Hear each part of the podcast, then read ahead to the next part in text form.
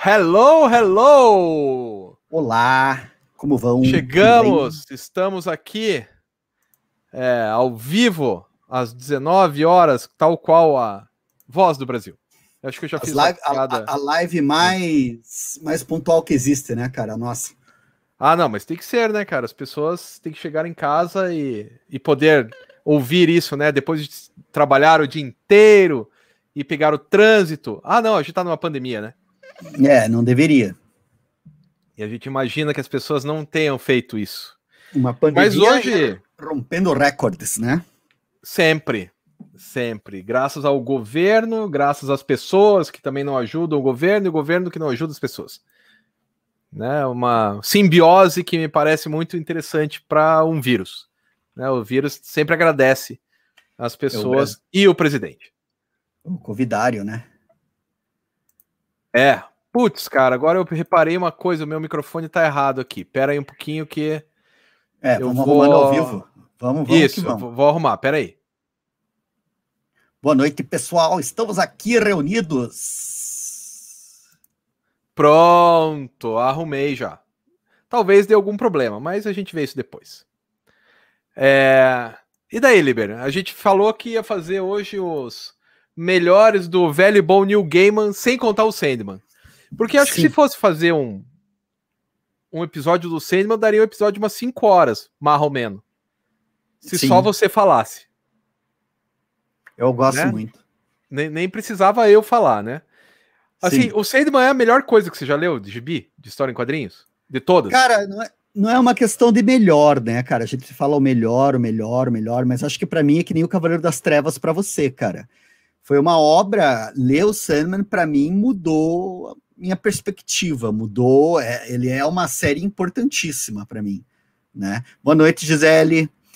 E quando, quando, eu falo importantíssimo, cara, o Neil Gaiman, acho que ele abriu minha cabeça. Ele tinha um jeito de fazer quadrinhos, tem um jeito, né? Ainda tá vivo. Mas o Sandman especificamente é uma coisa que é muito fora da curva.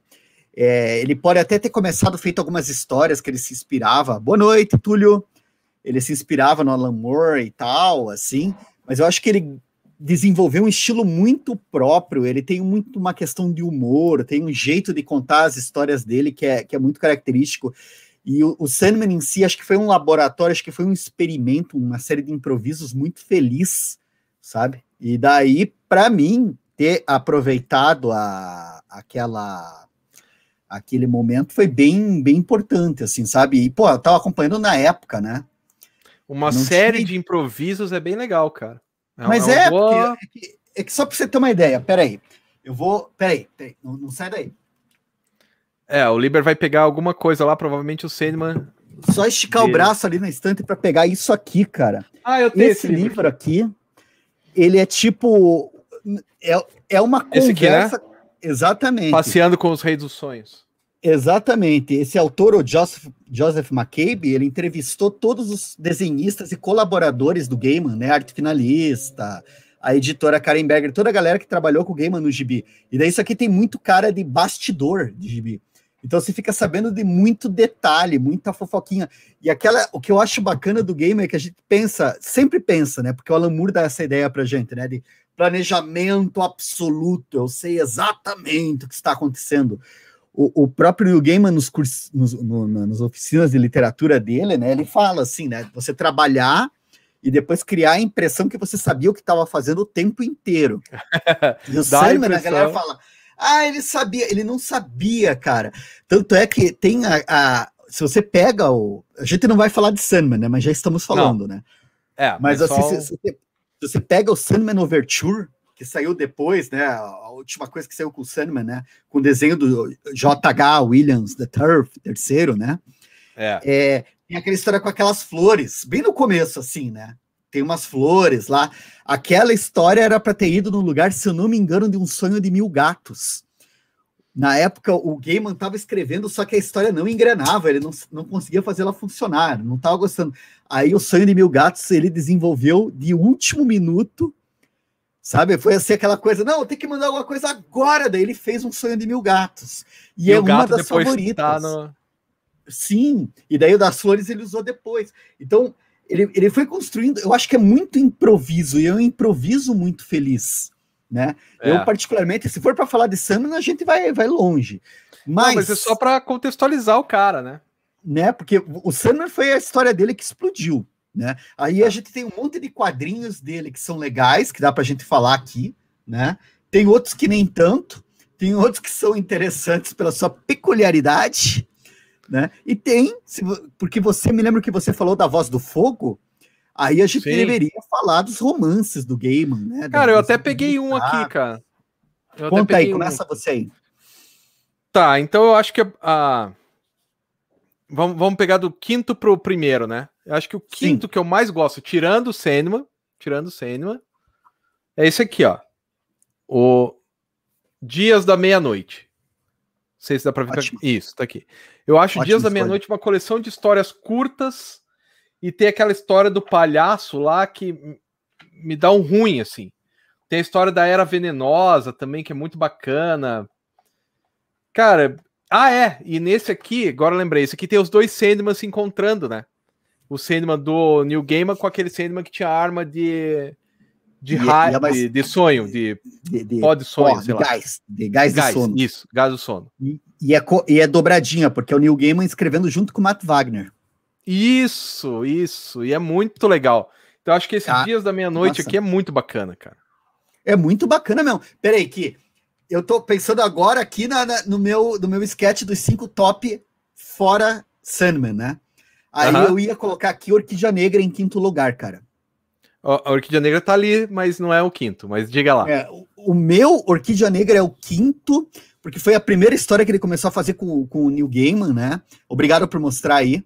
Né? Isso. É, eu tenho as versões originais, a da Globo, essa, essa daí acho que é da Metal Pesado, né? Da Ópera Gráfica. Ópera Gráfica. E é legal essa edição, é. eu gosto dela, cara. Papel bom. Cara, aqui eu tenho. Peraí, só um pouquinho, deixa eu pegar aqui a da. Eu vou ficar esticando.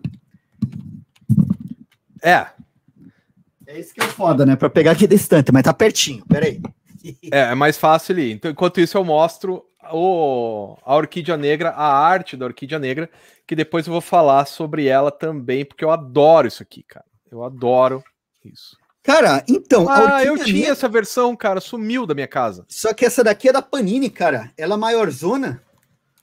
Ela ah, é então tipo a maior zona e tem o roteiro no final, assim. Mas, cara, é lindo isso daqui, né? A Dave McKean começando a experimentar. Ele é pré-Asilo Arkham, né? Na verdade, é meio que junto, né? Ele estava fazendo isso primeiro, aí o pessoal explica, né, na, na biografia lá, que diz que eles iam lançar essa daqui, só que daí eles falaram, pô, mas ninguém conhece vocês. Ninguém vai é. comprar. Vamos fazer um gibi mensal aí, daí que entrou o Samuel, só para tapar buraco para o pessoal começar a conhecer teu nome.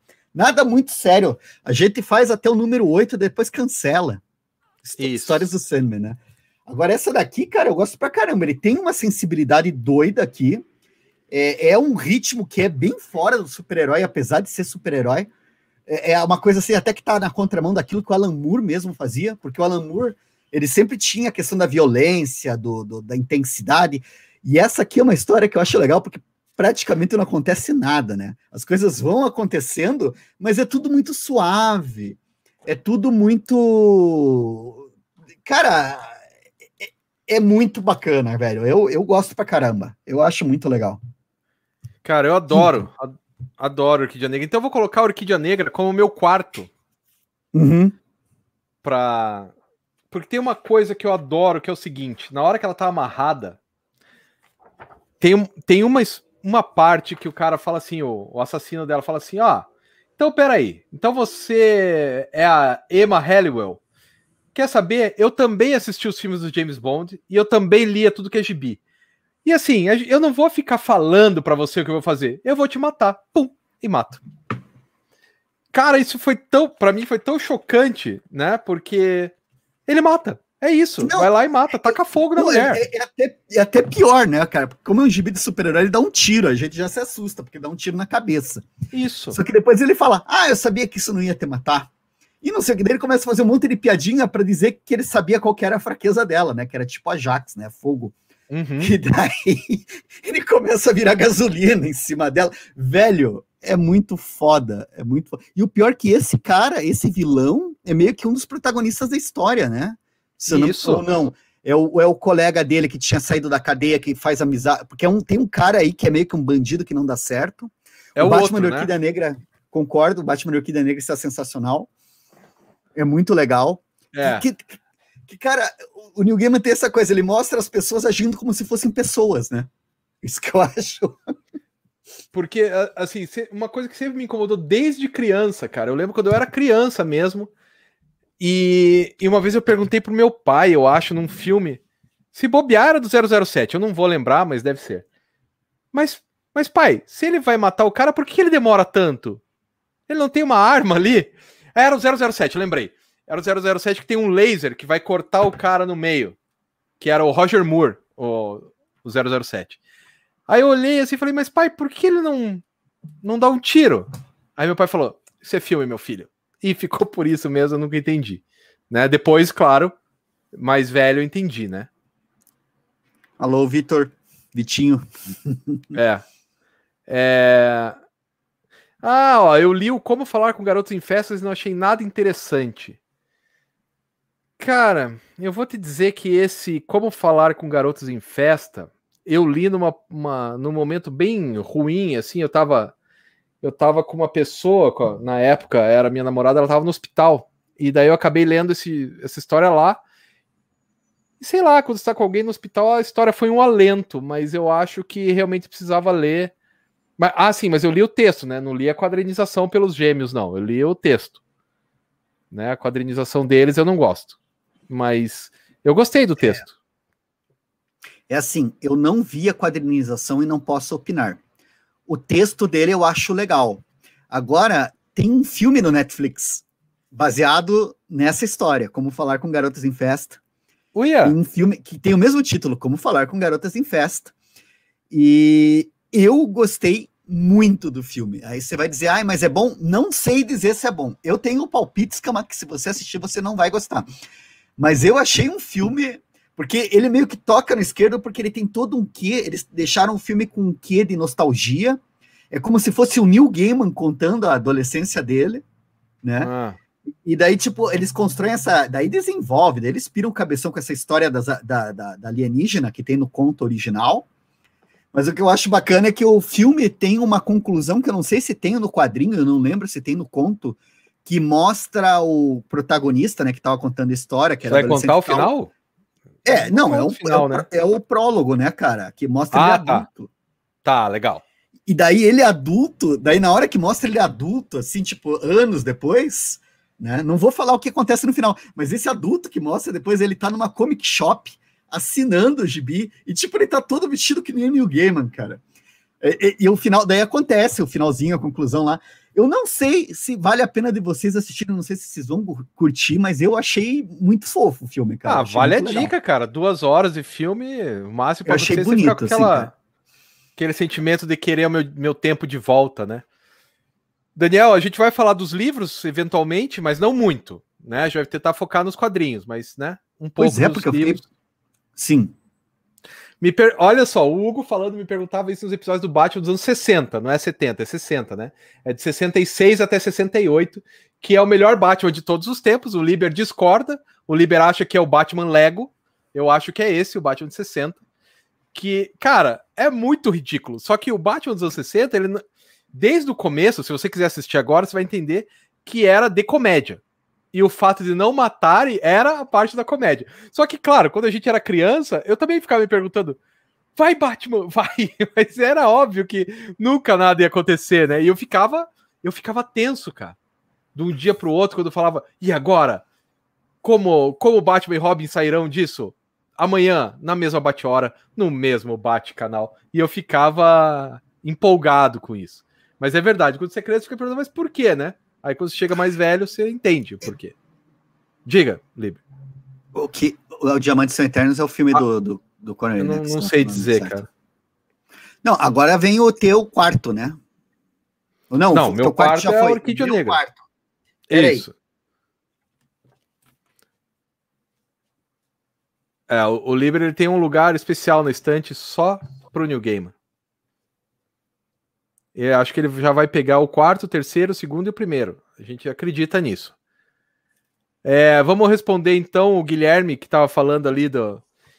Cara, o vilão matar protagonista na, cara é foda. É o tipo da coisa que você fala, ai, que dá um um soco na, na, na, galera. Quarto, Diga, Liber, qual quarto, é o seu quarto? quarto? lugar. Tem essa edição brasileira, Sinal e Ruído, que é muito bonita. Mas na verdade eu comprei lá em 92. Nossa! Eu tenho com autógrafo. Não dá para ver autógrafo, tá muito a iluminação. Ah, cara. que droga! Mas eu tenho aqui. Faz assim na, na, Assim, ó, na, na lâmpada. Vê se... Aí, ó, dá quase para ver. Você tem que botar a mão na lâmpada para ficar menos luz. Só para as pessoas verem o autógrafo do New Game. Olha lá, agora dá para ver. O que, que ele. O que, que ele escreveu? Ele escreveu Best Keep on clean. Keep ah. the bird. Keep the sign on clean. E, cara, esse aqui, para quem não conhece, teve essa versão da Conrad, acho que saiu em dois. Cara, 10 anos atrás, 10, 15 anos atrás, essa, essa aqui da Conrad. E a história é. de um cineasta eu acho bem bonita, assim, cara, mas é, é, é, é ele fez, eles fizeram em partes para publicar numa revista britânica, então é em capítulos, aqui reúne tudo, né? E ele conta a história de um cineasta que descobre que está com uma doença terminal, e daí ele decide que ele vai gastar os últimos dias dele para fazer o roteiro do filme de encerramento, que é um filme que ele tinha na cabeça sobre o pessoal de uma vila na Idade Média, no ano 999, que ia virar para mil, e daí eles achavam que quando virasse o milênio ia acabar o mundo. Aí, tipo, é a última noite dessa vila que acredita que o mundo vai acabar, e ele vai relacionando, né? Ah, o mundo vai acabar para eles, e daí eu estou morrendo. Eu acho muito bacana, acho a arte do Maquin, cara, é a arte do Maquin, né, para variar. Ele faz uns negócios assim, uns experimentos aqui que eu achei é alucinante assim, o jeito é. que, ele, que, ele, conta. E apesar de ser um trabalho de Neil Gaiman assim do começo, né, ele tá tá ali começando, não é o você vê que tem uns probleminha aqui, ali, tem umas coisinhas, mas tem muita coisa legal. Eu acho que é aquele trabalho sincero, sabe? Assim, o cara que se juntou e falou: vamos fazer um trabalho bom para mostrar o que, que, são capazes os quadrinhos. O cara começando assim, muito a cara dele. Eu, eu acho que falta um refinamento, mas tem uma energia, né? É, é, sabe assim, aquela coisa que você. É bem isso que você falou. Aquela potência da juventude, os caras, vamos fazer diferente não queremos é. fazer história de super-herói. O Dave McKean também, pensando, pô, dá para fazer. Tem o Sign to Noise, o, o Violent Cases, que está também Sim. nessa fase, assim, que tem um desenho lindo. Mas é que essa história aqui, acho que foi a primeira que eu, que eu peguei do Neil Gaiman, que ele começa a falar sobre essa coisa do escrever na história. Porque ele sempre. Os temas dele vão ser memória, infância, nostalgia Isso. e escrita, né? A fantasia, a ficção, o ato de escrever, né? Ele sempre tem muito isso na, nas obras dele. E aqui tem essa coisa da criação, né? De associar. Aí, por mais que tenha as suas, que nem eu te falo, né? Aquelas é, simplificações da juventude e tal, assim. Eu acho Mas uma história gás, muito né? bacana, cara. Ela tem, tem, um, tem um potencial Ó, ali. Você chegou a ler a mitologia nórdica do, do New Gaiman? Porque eu não li, cara. O Túlio tá cara, dizendo tô... que é bem legal, mas eu não li. Tô com ela aqui, mas não li, cara. Eu quase fico na dúvida se a mitologia nórdica que ele escreveu é essa ou American Gods, cara, porque American Gods também. ah, mas eu, mas o, o Neil Gaiman é um cara espertinho também, né? Porque ele vai lá, ele começou a escrever o American Gods, né? O Deus Americanos. Aliás, ele escreveu antes o Lugar Nenhum, que já puxa um gancho pro, pro Deuses Americanos, que por sua vez tem o Deus Anansi, que vira o outro livro do Deus Anansi, daí ele também tem a mitologia nórdica que ele puxa para esse. Ele é esperto também, né? Ele faz a pesquisa Sim. e daí começa a usar de, em diversas histórias. Eu acho, particularmente, que o Neil Gaiman sempre faz mais ou menos a mesma história. E eu Não, gosto dessa tem... história. Não, ele tem temas que se repetem bastante, cara. Tem temas que se repetem é. bastante. Ó, o Diógenes leu o livro do cemitério depois que você indicou, Liber, e achou bem legal. Esse tá no meu top também. Murdoch tá na área. Buenas. É... É... O New Game é o autor gringo que mais, que mais o fã brasileiro enche o saco. Como... Não sei, cara. Eu acho que ele curte os brasileiros. Ele até fez uma publicação no Instagram pro, pro Guilherme Lorenzi, lá da loja Monstra. Não sei se você viu. O Neil Gaiman mesmo com o celular. Hi, I'm Neil Gaiman. Hello, cara, Guilherme Eu, eu, eu sou meio chato, é meio, vai soar meio ruim isso que eu vou falar, mas eu acho que fã brasileiro enche o saco de todo mundo. Eu acho que a pessoa que mais tem uma relação belicosa com o fã brasileiro é o finado Warren Ellis, né? Finado por causa do cancelamento e do lançamento dele para ostracismo pela, pela comunidade. Acho que ele nem tá mais no Twitter, mas ele bateu muita boca com o brasileiro, Warren Ellis, muita. Assim, ah, mas bater foi, boca foi... no Twitter também, bater boca com um moleque de 12 anos, remelento, eu, pelo amor, né? Eu, eu acho que o fã brasileiro é um dos que o Neil Gaiman mais tem carinho e tem contato, porque aqui, cara, a resposta que teve Sandman aqui, acho que foi maior que nos, nos Estados Unidos mesmo. Uhum. Eu acho que foi mais intenso aqui do que em qualquer outro lugar do mundo, essa, essa adoração que tem por Sandman. Mas, por outro lado, é aqui no Brasil também que você tem os. Nós temos trolls exemplares aqui no Brasil, né? Pessoas que dão vergonha de você fazer parte da raça humana, né? E daí eu acho que você lê certos comentários que apareceram, certas situações que, que apareceram. Cara, eu me senti envergonhado. Acho que o Gaiman deve, deve ter sentido uma certa decepçãozinha, assim, cara, com, com a humanidade de modo geral, né? Porque o fã brasileiro. É. É. Obrigado Ó, aí, Daniel. Tem uma coisa que o Grilo falou a Paixão do Arlequim, sabe que eu nunca li, cara? É, eu, eu é uma boa lembrança. E aí, é eu, bom? Eu li do, com. Era. é, eu nunca li. Nunca li, Grilo, mas. E, e assim, passou meio batido, né? Era difícil até para encontrar, para comprar. Cara, cara, eu comprei ainda a versão americana, assim. É uma então, história bem porque... curtinha, com história do, do desenho do John Bolton. Oi. Era isso que eu tava falando, que é difícil para achar para vender, né? Saiu é, aqui no essa... Brasil por quem, será? Cara, pela acho que foi pela Brainstorm, assim. Brainstorm. Foi antes, cara, metal pesado, foi uma coisa assim. É. E, se eu não me engano, não sei se saiu outra versão. Teria que pesquisar ali. Mas essa aqui que eu, eu comprei, essa daqui em 2001, cara, é a primeira edição, lá atrás, 20 anos atrás. E é legal? E, é tipo um poema que o Neil Gaiman escreve, é, uma, é um conto bem curtinho. Se fosse uh, de, de, pauta de livro, acho que ia dar três páginas o conto, sabe? Ah, Mas é muito legal. Sim, o Neil Gaiman curte muitos brasileiros, acho que é por isso que a decepção deve ser doída. é, mas não são só os brasileiros que fazem. Eu tava, só... tava lendo um livro de. Cadê o. Ah, agora eu não vou conseguir achar ele. Tá ali, ali para trás que é o People vs Tech, o nome do livro. Cara, o livro é em inglês, falando dos Estados Unidos, você fica com vergonha também, cara. Vergonha da estupidez, vergonha da, da ignorância e tal. Bom, enfim, né? Os caras invadiram o, o Capitólio vestido de vikings, né? Vamos esperar aí 2022 para ver como que eles vão invadir o Congresso Nacional aqui também. É, tem uma. A minha terceira, que eu a adoro. Quarta, a tua quarta, a quarta é a Orquídea, Negra, negra né? Qual que foi a tua quinta mesmo? A quinta é o Dias da Meia-Noite. Ah, perdão. Então tá, desculpe.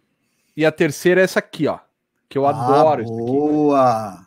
Dores de sonho, cara, com os desenhos do Yo Yoshitaka Mano. Que na verdade não. Por isso que eu. Olha, olha, olha esse desenho, cara. Coisa linda.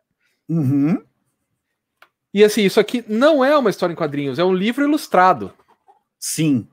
Né? É lindo. Mas é lindo demais. Você já viu a versão, a versão em quadrinhos do Paul Craig Russell?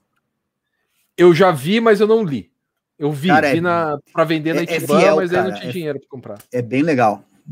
Mas não, Isso é, é, é que a pintura do Yoshitaka é foda, né? E a história da da raposa, cara, é muito bonito, né? Inclusive, tem a história de raposa.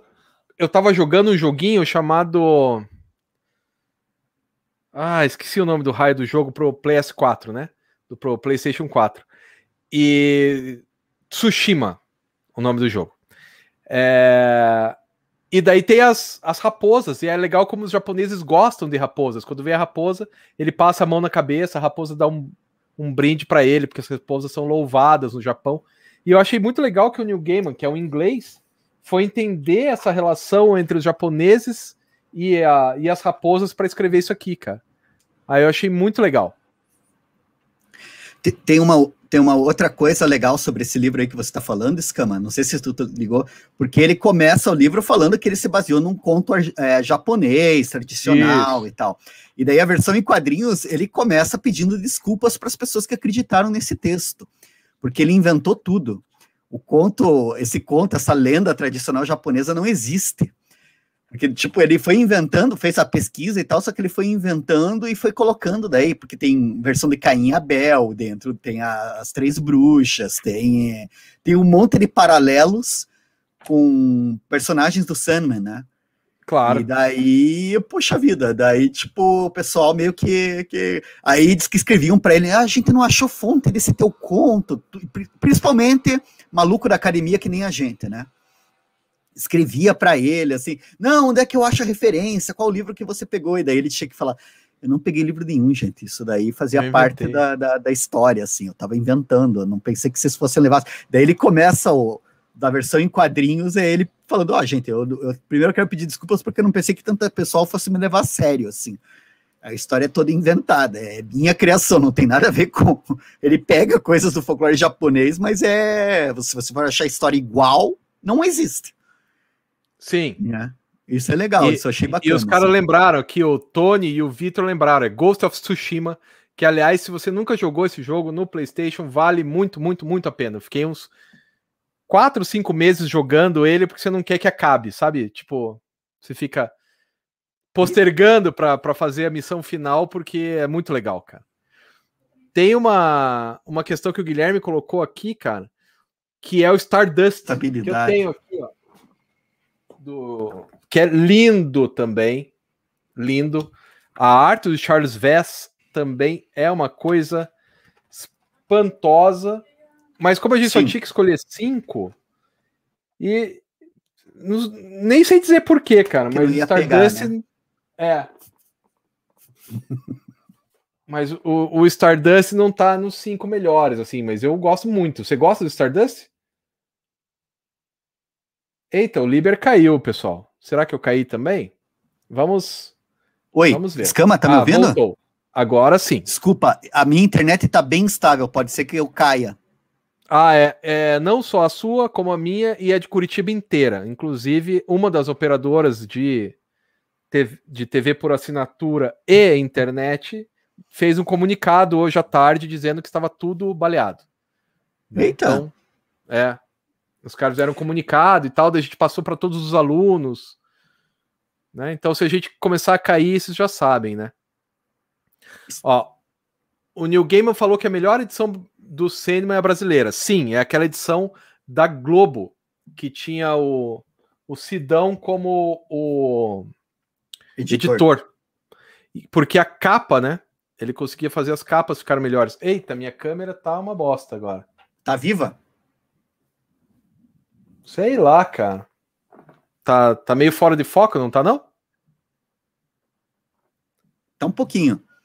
Tá, vai falando aí que eu vou tentar arrumar aqui. Cara, eu ia falar que a edição, minha edição favorita brasileira do Sandman é a edição da, da Globo, a primeira, o run, o mensal que saiu aqui, que foi sem interrupções até edição 28, se não me engano aí que era com papel jornal e tal, comprava na banca, que foi meu primeiro contato. Essa primeira, essas primeiras 28 edições, aí passou um hiato, teve um hiato de publicação, aí publicaram lá o Vidas Breves, né? E depois publicaram mais um hiato e daí terminaram a série.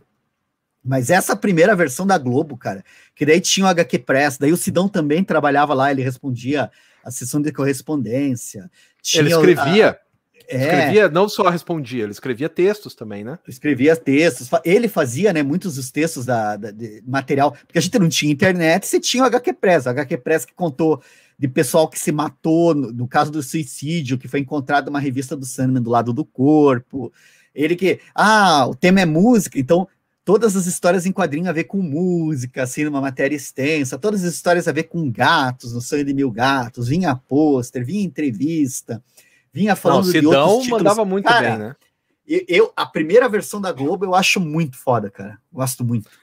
Eu prefiro a, de, a edição da Conrad, né? Aquela que são em 10 volumes e tal. Eu acho mais, mais legal porque tá, tá encadernado, pero no tanto. Eh, deixa eu, só, só um minuto. Enquanto isso, deixa eu falar aqui com o Tony, que falou para jogar o jogo na versão Kurosawa. mostrei, é né? verdade, é legal pra Daí eu caralho. tenho que mostrar. Se for por coisa legal, com a luva, a edição absoluta americana, que é doente.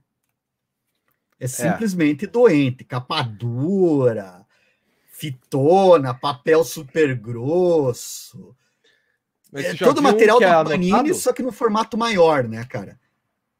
Você já viu um que é o Sandman Annotated? Eu Ah, vi, cara, mas esse daí eu não, não eu achei que era demais, cara, para mim, assim. Daí eu não, não- peguei assim. Eu achei que, tipo, o Sandman Annotated eu achei interessante, mas não, não, não, não, não. Daí eu, eu, eu parei, parei um pouco ali. É, eu eu não comprei assim, né? Ó, o Carlos tá dizendo pra ler o Oceano no Fim do Caminho. Sabe que eu não li esse aí, cara. Você Então, chegou a ler, Liber? sim. E ele tá no meu top. Ah, então manda aí o seu, agora. Agora é o quê? É o terceiro? Agora é o O terceiro. terceiro, né? O meu É. terceiro é o Livros da Magia, cara. Hum, Livros, livros, livros, livros, livros da magia.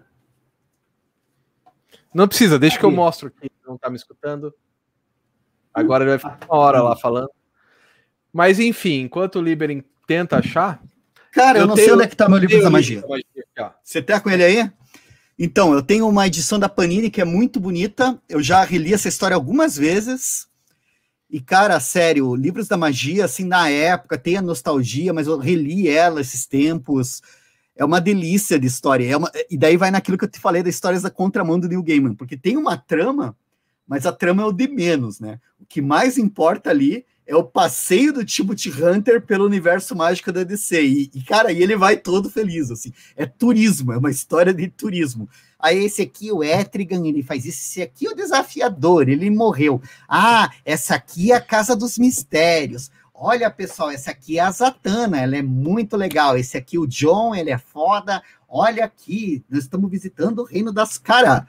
Eu acho do caralho, cara. Eu acho assim, aquela primeira edição que também é o Joe Bolton que desenha, que daí mostra é, pegar aqui. desenho nas paredes das cavernas. É, vai mostrando aí, cara, que eu fui procurar o meu aqui e não achei, velho.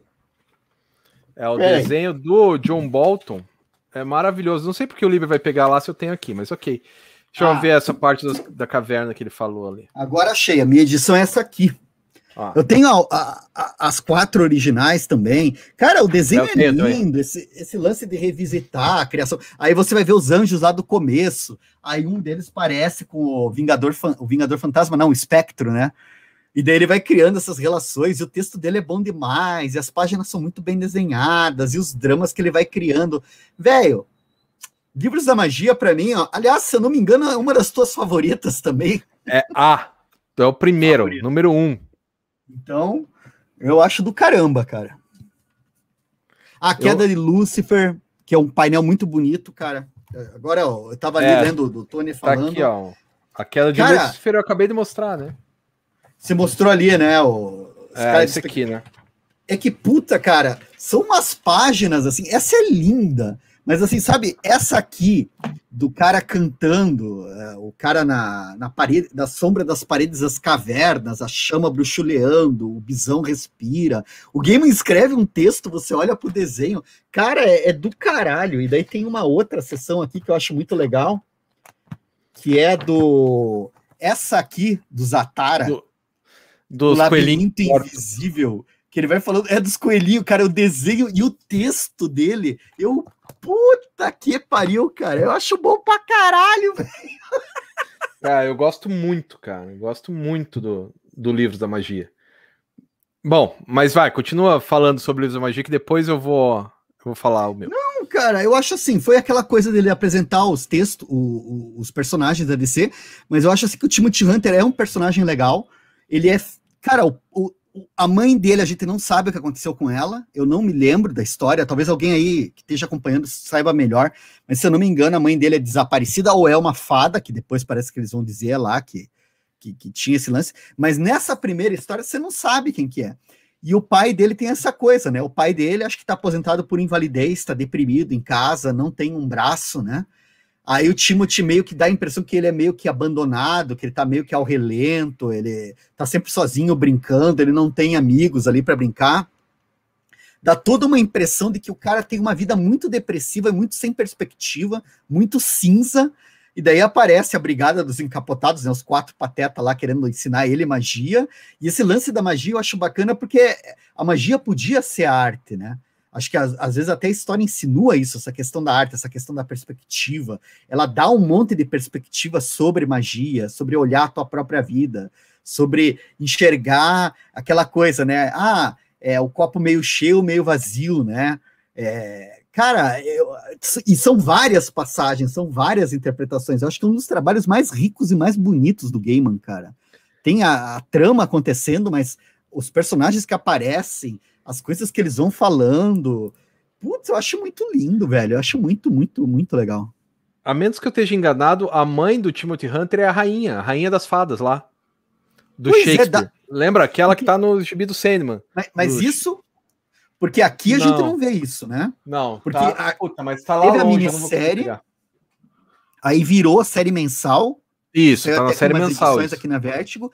Aí eles cancelaram. Aí agora, 20 anos depois, eles começaram a lançar de novo, né? Naquele selo Universo Sandman, que daí é uma releitura, um reboot do, do Timothy Hunter. É como se ele estivesse vivendo agora, no século 21 e não naquela época. Mas assim, Mas... essa essa edição, se você considerar ela fechada, sem a série, sem o uh -huh. spin-off e tal, eu acho um relógio, cara. Acho ela linda. Acho que tem essa coisa, o finalzinho, né? A cena dele lá, o último quadrinho ah, bicho, você, você termina aquele último quadrinho, você abre um sorriso desse tamanho, assim, velho. É... Então, pra mim. Bom, eu, eu já vou falar, mas. Porque, assim, para mim, o, o Livros da Magia é. Cara, é perfeito. É perfeito, é, é curto, o que também ajuda. Né? Então, Tony, a mãe dele é a rainha do Reino das Fadas, só que isso não apareceu agora, né? Aparece depois. Naquele. Ah, aqui. Titânia, isso fala... aí, Titânia. Titânia. Ele fala Isso que basta aí. ler a, atentamente a última aparição da Titânia aqui, né? Que a Titânia. Será que aparece aqui? Agora eu já não vou lembrar. É que cara. o diabo, é que ele faz umas referências aqui. Tem o um lance com o Hamlet, tem a ligação com a história do, do Hamlet, né? Na, no Sandman, né? O sonho de uma noite de verão. Sim. Tinha que olhar.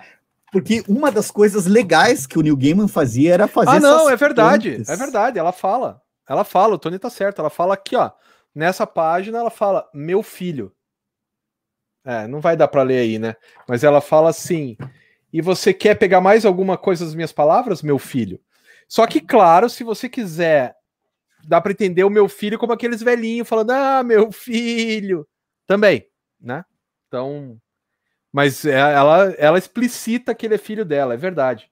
Eu já tinha esquecido disso. E olha que eu Cara, eu não sei, tempo. eu não sei, eu tô meio na dúvida aqui ainda, precisaria ler com mais atenção, não vou, não vou me posicionar, cara. É, não, mas ela fala, ela fala, meu filho, pelo menos em inglês, né? Eu podia pegar a versão em português ali, mas na parte Não, não, ela fala, também chocarás mundos, meu, meu filho, né? Meu filho. Mas será que é o filho, filho mesmo? Depois a gente descobre filho, que é. Filho, filho, filho mesmo, é filho isso que mesmo. eu queria saber, porque, se eu não me engano, na série mensal, depois eles colocam isso bem claro, assim.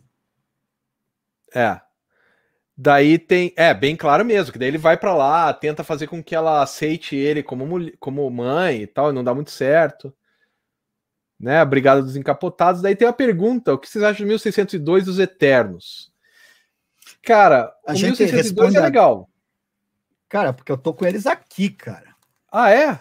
Eu até te peço desculpas. Antes do, do, do, do, programa começar, eu me atrasei muito. Cheguei em cima da hora. O Escama deve ter ficado nervoso. Porque eu fiquei sentado lendo isso daqui. Eu me distraí completamente da hora, cara.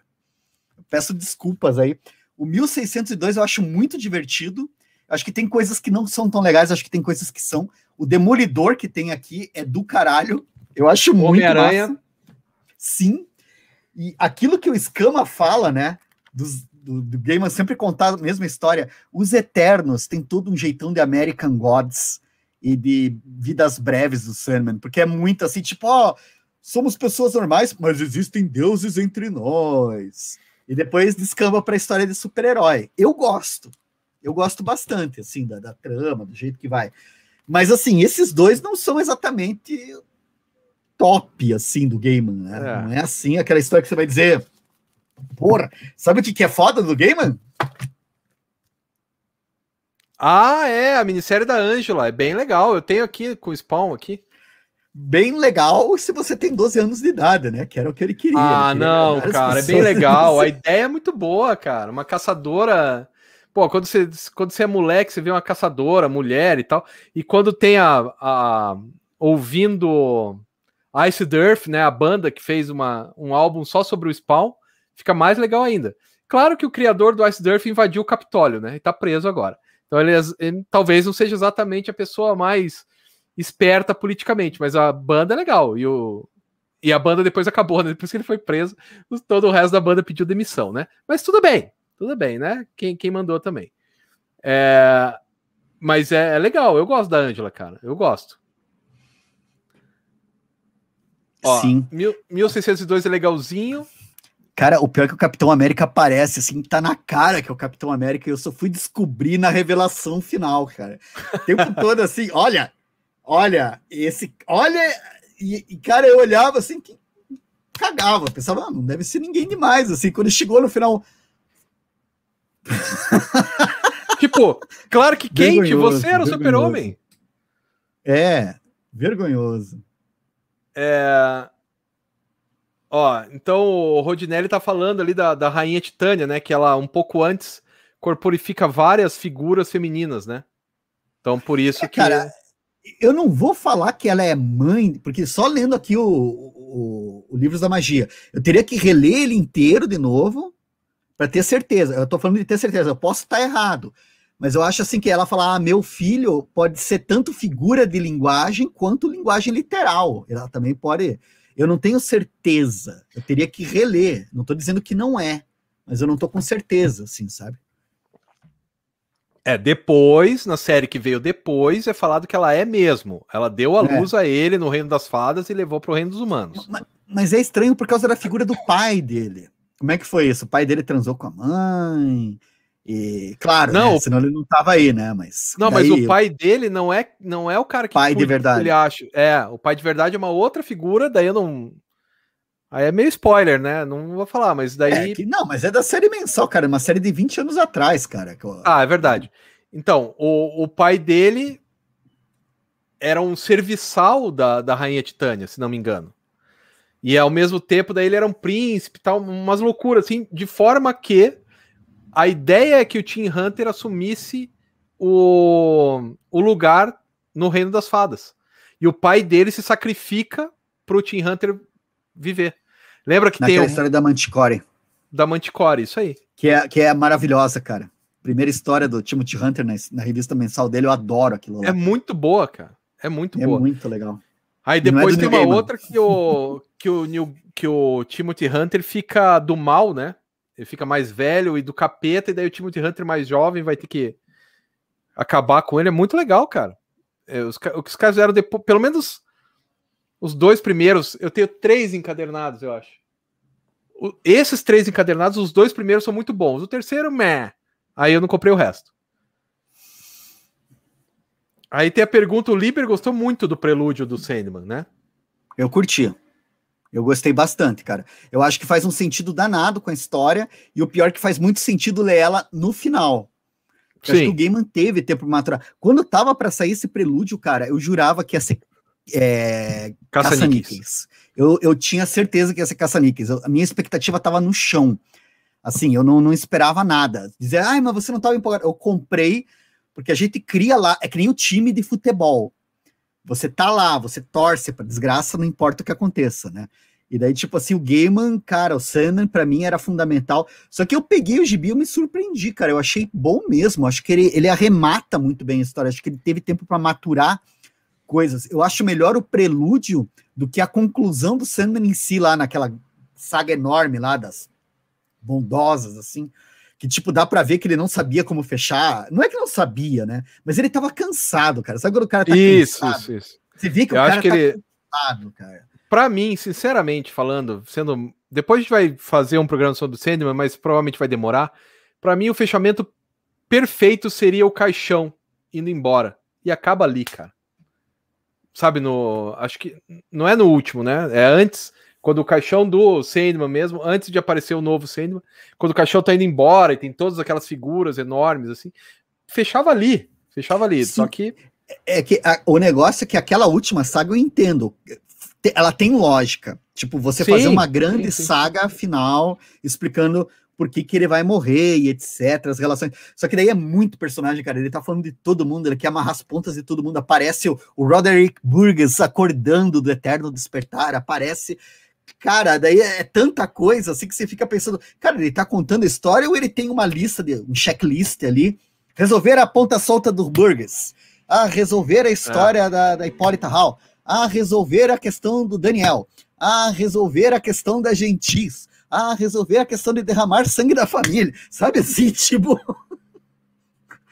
tipo assim, ah, tem que resolver isso. É, acho que o Vanderlei tinha perguntado ali em cima e passou batido. Quem é melhor, Game ou Miller? Gaiman, simples. Gaiman. Nem tem. Acho que Gaiman. nem tem muito muito o que dizer, né? É, Maior, melhor, cara. O, o, o Miller, eu acho. O Miller Foi. é melhor em dinheiro, né? Ele, acho que ele fez mais dinheiro. Miller? Do...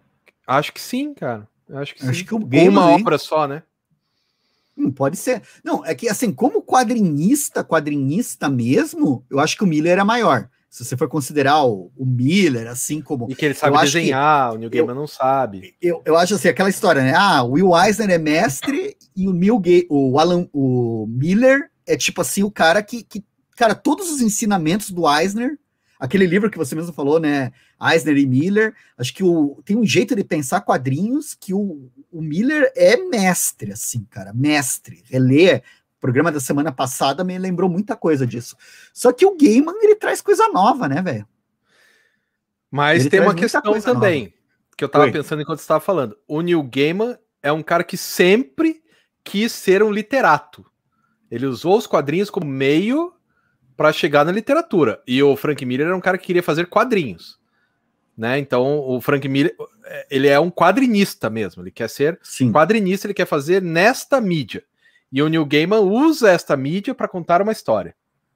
É, né? tem, tem uma diferença gente, aí. E se a gente for usar ainda, tem mais a questão que o, Neil, o Miller ele desenha, né, cara? Isso, pois é. Não, não, cara, assim, a gente pode fazer mil argumentos, assim, para dizer, ai, nada a ver, mas se o cara escreve e desenha as próprias histórias, eu acho que ele tem, tem um mérito aí, sabe? Tem uma é, coisa então. aí. E eu mas, acho de modo que geral, eu prefiro o Gaiman. é, mas tem, tem uma outra coisa também, né? Que o Neil Gaiman, ele é um contador de histórias. O Sim. Frank Miller é um quadrinista. Frank Miller, Mas... quando foi pro cinema, foi um desastre. Seja no Robocop, seja no Spirit, é um desastre. Quando ele nunca se aventurou a escrever em prosa. Ó, o Neil Gaiman já foi pro cinema, quer dizer, pra televisão, né, com American Gods e tal. Ficou bacana, ele já fez entrevista, ele já escreveu livros, né? Então é outra, eu acho que o Neil Gaiman é um literato que usa os quadrinhos como meio. E o, e o, Cara, o Frank Miller é o quadrinista. É a maior obra do Neil Gaiman é o Neil Gaiman, cara. Isso. Porque todas as histórias do Neil Gaiman são a mesma. Não, não é. Ele tem essas três, quatro variações de tema lá, cara. Ele é, é, ele é um tipo Ramones, assim. Tem. Isso, isso. Tipo esse DC, Ramones, que é sempre a mesma coisa, mas é diferente, né? Ó, tem o Rafael. que maldade. O Rafael falou que o Miller desenhava. Sim, mas o cara tá. Se, se... Rafael, você já viu o Miller atualmente, cara? Ele tá assim, ó, ele tá todo torto já. Ele tem... Deve ser esclerose, alguma coisa, porque é muito. O cara tá muito torto. Não tem mais condição de desenhar daquele jeito. Né? A mão não segue. Mas enfim, o meu quarto lugar. Teu quarto? Segundo lugar. Segundo, segundo. Deuses americanos. Que eu acho que é tudo o que o Neil Gaiman quis fazer desde que ele começou a escrever. Eu acho que ele sempre quis escrever isso aqui. Que é uma história que tem todos os elementos do Sandman, todos os elementos do livro da magia, todos os elementos de tudo juntados em um lugar só. Que é o Deuses Americanos. E a ideia, cara, do dos novos deuses brigando com os deuses antigos, eu acho tão genial, cara. A história, se fosse hoje, seria o Google, o Facebook e o Twitter, né? Mas quando ele criou, Cara, é muito legal esse livro. Até devia ler de novo ele. porque é sensacional. E não, eu não assisti ainda a série de televisão, porque, cara, eu gosto tanto disso aqui, eu tenho lembranças tão boas que eu acho que eu não quero ler, não quero assistir a, a série de televisão. Você já assistiu, Liber, ou não? Uhum. Cara, eu assisti a primeira temporada, eu gostei muito, muito, muito. É muito bem produzida. Não sei se você viu, Escama, o Good Omens. Hum, Good não Omens, vi. Eu acho que Good Omens, porque o Neil Gaiman faz a produção e o roteiro da série Good Omens, né, em cima do livro que ele escreveu com o Terry Pratchett. E, e, cara, também é um dos, acho que é das coisas audiovisuais baseadas em obras do Gaiman, claro que tem o Terry Pratchett aí no meio, né, mas ele cuidou da produção e tal. Cara, acho que Good Omens é a melhor coisa que eu já vi de adaptação do Neil Gaiman, assim. Principalmente por causa da dupla, né, o David Tennant e o, como é o nome do camarada lá, Rô? Michael Sheen. Tipo, ah. os dois têm uma química e eles encarnam os personagens de um jeito, velho. Good Homens, a série. O livro é sensacional, mas a... e a série tá à altura do livro, cara. O Tony tá falando que a série do Deuses Americanos começou bem, mas depois fica desgraça. É, não, não, não acompanho o resto. Eu, não, eu, eu, eu, tenho uma política com séries que é o abandono na hora que, que eu sinto que o barco vai virar para ficar com uma boa impressão. Tipo The Office. The Office, depois que o Michael sai, eu tentei. Continua maravilhoso. Cara, eu não cara, rola, Eu cara. adoro The Office, hum, adoro, adoro. O que você fez certo foi abandonar o community depois da quinta temporada, porque depois sim, vai se arrastando ladeira abaixo sem graça. Mas o The Office fica legal ainda, cara. Puta, na hora cara, que eu, entra eu, o. Eu tentei, eu não consegui, cara. O Spencer lá, o. Como é que é o nome? O Tough Tough o Rebelde, esqueci o nome do ator agora. Cara, fica muito engraçado. A hora que tem a que tem os romances lá, o próprio esquema da, do Jim com a Pamela. Cara, eu adoro. The Office, para mim, é a melhor série de todos os tempos, é a melhor de todas, pronto, acabou. Melhor, inteira, melhor. Mas o, é, essa ideia, eu lembro que o Liber falou para mim, cara, assista o Community só até a terceira temporada, depois fica ruim. Mas eu fui persistente, assisti até a última, porque sou burro, porque é uma bosta depois da quarta. Ó, é, Deuses Americanos podia ter umas 100 páginas a menos. Sei não, cara. Sei não. Eu, eu, eu não li Deuses Americanos nesse século. É. Eu, é, eu li. Olha, eu li quando ele era o lançamento da Conrad. Não, você leu nesse século sim, porque é de 2002, cara. Cara, eu li no comecinho lá, cara. Eu li quando essa coisa saiu, assim, mas sim, sinceramente, 2002. cara, eu não. Eu, Deuses Americanos foi o primeiro romance que o Neil Gaiman escreveu. Acho que foi o segundo, né? Não, foi o primeiro. Não, foi o primeiro a sair. O primeiro a ser escrito é o lugar nenhum. Não, ele escreveu lugar até... nenhum. Daí Como depois de ele escreveu Deus Americanos. Como série de televisão, ele fazia os roteiros para série de televisão, que no lugar nenhum foi primeiro uma série e depois o livro. Isso. E daí ele mesmo faz a brincadeira, que tipo, ele chegava com as ideias, os caras falavam, não vamos fazer isso, ele falava, então vai para o livro. Daí, mas se eu não me engano, o livro, eu tenho que checar isso daí, mas acho que é, Deuses Americanos veio antes. Não, o livro saiu antes, é verdade, foi publicado antes. Isso mesmo. É, mas o lugar nenhum foi escrito antes. É, mas eu conto o que ele fez, né? Porque. É. e foi publicado o que vale, né? Ó, a série do Deuses Americanos foi cancelada. E o livro ganhou todos esses prêmios aí, é verdade, verdade. É, eu, eu concordo ali com o Shari Planeta sobre o, o Shadow. Sim, sim, sim, sim. É um personagem reativo. Que... Mas, cara, o, o Neil Gaiman faz bem esses personagens reativos, cara. Eu lembro que o Lugar Nenhum também é um personagem reativo. E o Mas... Filhos de Anansi também. Cara, eu acho o Lugar Nenhum melhor que Deuses Americanos. Sério? Acho que ele tá mais amarrado.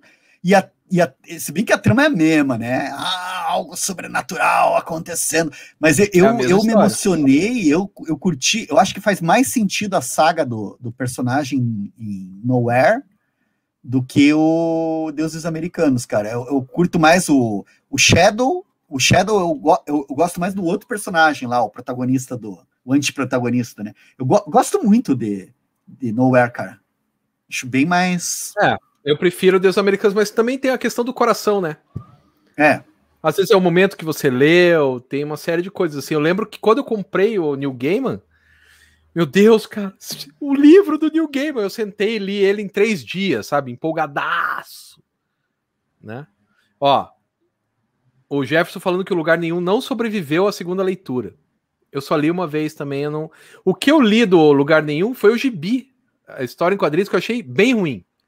Ela Quer é. dizer, bem ruim não, mas em comparação é muito Não, sim. pior. Né? Sim. Não, eu tinha lido a história em quadrinho primeiro, cara. Aí eu me lembro de você falando isso, daí eu fui ler o livro. E, e, cara, foi engraçado, porque eu pensei, não, eu acho que é o primeiro contato, a história em quadrinho é legal. Depois que eu li o livro, eu, cara, a história em quadrinho é ruim, cara. O livro é muito melhor. É, o livro é bem é mais legal. melhor. Aí, ó, tem uma, uma coisa legal aqui que o Grilo fala, está corretíssimo.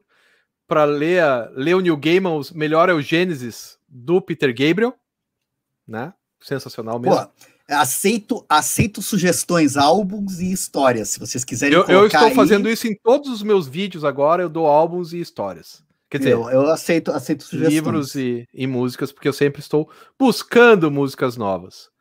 É... Ó, diz que o Deus Americanos tem uma edição especial com uma porrada de coisas a mais, eu não não sabia, né? É... E daí os quadrinhos do Lugar Nenhum são uma bosta. Sim, sabemos disso. É... Daí, ó, o meu primeiro, então... Ah, não, Liber, você tem que apresentar o seu segundo. O meu segundo, peraí. É, em vez do cara deixar já tudo no Eu jeito. vou pegar o segundo e o primeiro. Isso. O bom é que a prateleira do New Game do Liber é ali pertinho, tal, fica fácil. Vai, qual que é o seu segundo? Um oceano. segundo é esse aqui, cara. Cara, isso O aqui eu acho que é uma das, eu acho que é uma das melhores coisas que o Neil Gaiman já escreveu, cara. Ele vai começar é aquele tema que vem desde lá do, do Violent Cases. Lembranças da infância. Aí tem personagens aqui que você olha, porra, são, eu me lembro que eu comecei a ler e pensei, puta, as três bruxas de novo. De novo, as três bruxas game. Daí eu fui lendo. Só que à medida que a coisa foi desenvolvendo, cara, começou a ficar sinistro, começou a ficar potente, o negócio começou a ficar denso. É um livrinho curtinho. Eu não sei, cara, eu tenho que reler, que nem o camarada falou, né, da, da questão da segunda leitura. Né, o Jefferson falou ali, né? Mas assim, eu não sei se ele sobrevive, eu tô, mas eu tô querendo reler a segunda vez. Eu comecei a reler ontem, assim, as primeiras páginas. Eu acho, hum, cara, sensacional. Só- ele só não pega o meu primeiro lugar, porque o primeiro lugar toca no esquerdo demais, assim, cara. Acho muito foda o primeiro lugar em vários sentidos. Mas esse aqui, firmeza. É o que o Bruno também fala. E o Tony também falou, né? Mas agora deixa eu apresentar o meu primeiro, que já tá 57 minutos aqui na live, que é o Livros da Magia.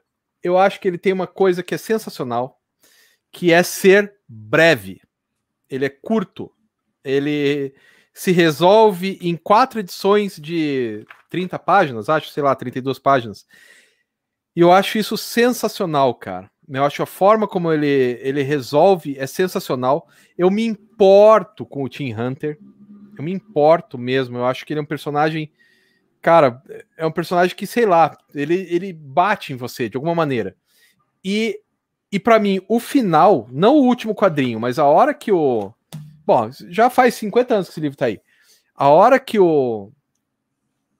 O John Constantine fala para ele, cara, pare de ser bobo. Na hora que você aceitou fazer o passeio, você já aceitou que você. Você já aceitou a magia.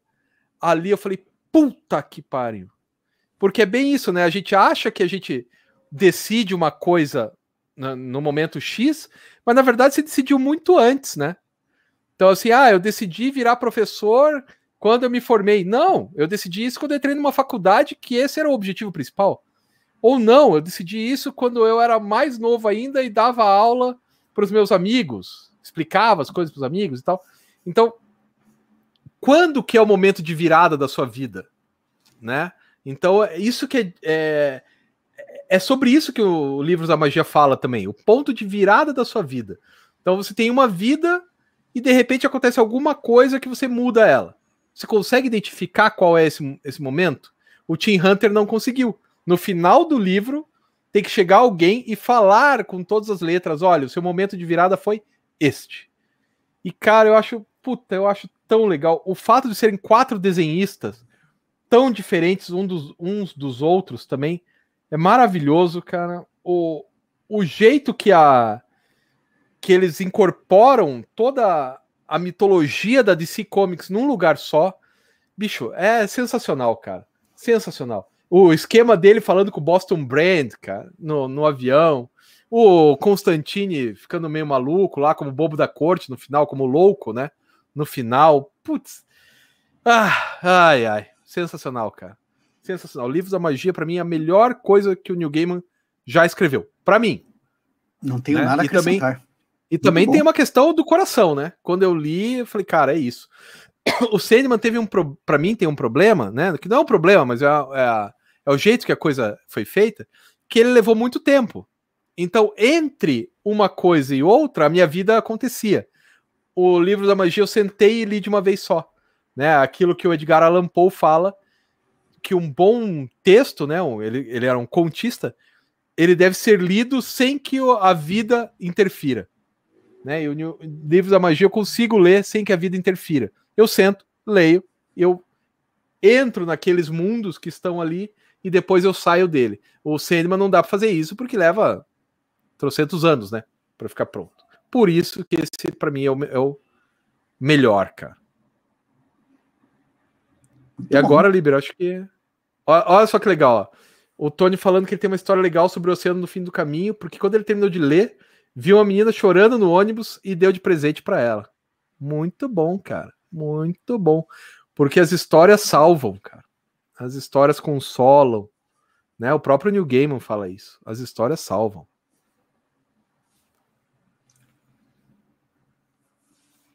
Tem a maldade. Agora com toda. Ah, o livro do cemitério. Cara, Mas... para mim é o disparado melhor. É... A Rô tinha me falado desse livro, né? Aí eu, eu, tinha ganho uma versão em inglês, né?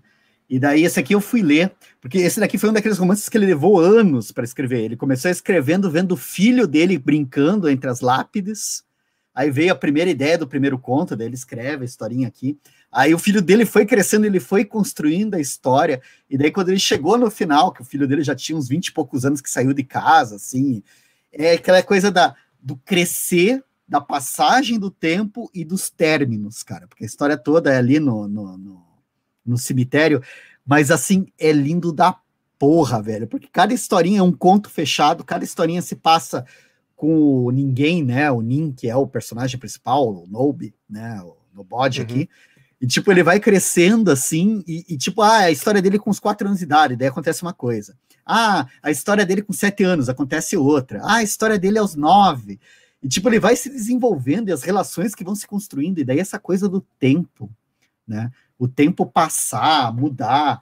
E daí teve a adaptação, né? Que o Paul Craig Russell fez, mas tem um monte de gente desenhando. Ele faz os diagramas, assim, a, o layout das páginas, mas a adaptação é muito bacana, preserva muita coisa, cara. E, cara, eu acho assim que é um dos romances, romances, contos juvenis, adultos dele, porque é legal que você lê como adulto, né? Tem aquela referência ao Mogli, né? Ah, o Menino Lobo, os contos da, da, da floresta, e aqui é os contos do cemitério. Daí ele tem toda aquela trama, tem todas aquelas situações que ele vai colocando, mas no fim ele constrói todo um clima que quando chega no final, na hora da despedida, porque tem a, é um, acho que o livro todo é projetado para falar sobre a despedida, sobre final de infância, sobre virar a página, sobre seguir em frente. Cara, velho, dá um nó na garganta, assim. Isso aqui eu acho do caralho. Tudo. O, livro e os quadrinhos, cara. Daí eu coloquei aqui mas, como. Mas assim, é melhor o livro ou melhor os quadrinhos? Ou é igual?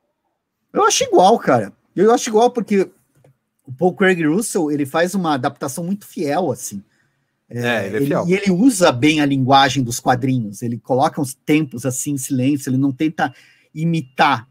Só que assim, é, a impressão que dá é que ele leu isso daqui e daí falou: ah, tá, e se isso aqui fosse uma história em quadrinho? E daí ele faz. Daí, tipo, só que não é só ele desenhando, né? Tem um monte de gente desenhando, e os desenhos são muito bons, cara. Inclusive, tem o Scott Williams desenhando, cara. E tem é... um desenho muito legal. Assim. Ou Craig Russell ou Philip Craig Russell?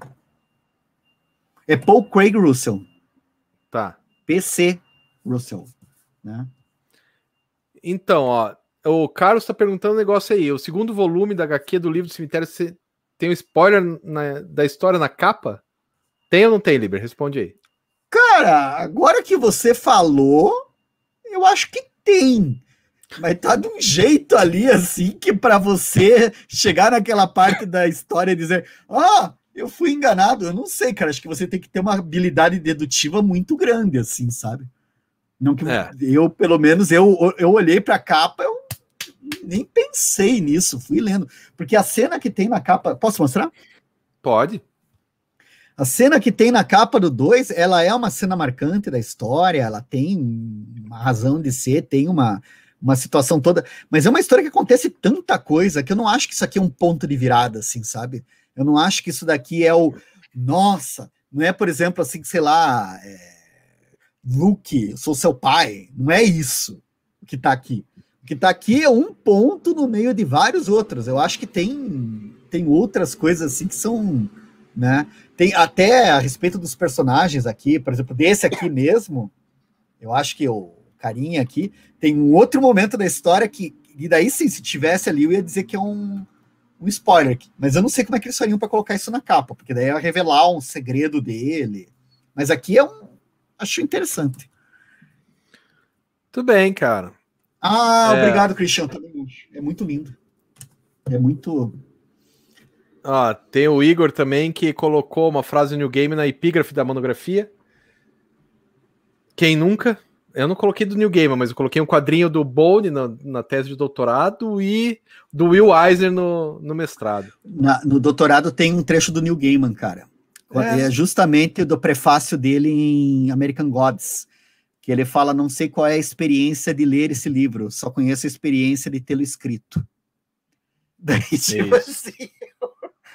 e para doutorado, cara, para aquela coisa, você, você, você faz o trabalho, você passa para os outros, outros vão ler, vão descascar, né? Esse é o trabalho da, da tese, né? A função da tese é ser descascada pelos pares. Agora, o, o, o, cara escreveu aquele papo que ele falou: não sei o que, que vai ser, o que, que vocês vão achar, o que, que vocês vão ler, mas eu sei o que foi escrever isso aqui. Cara, é aquela coisa que eu falo, o Gaiman, essa coisa da aventura, da escrita, da criação. Ele, é, é, cara, eu acho ele ótimo, cara. Eu gosto muito dele, eu acho muito maneiro.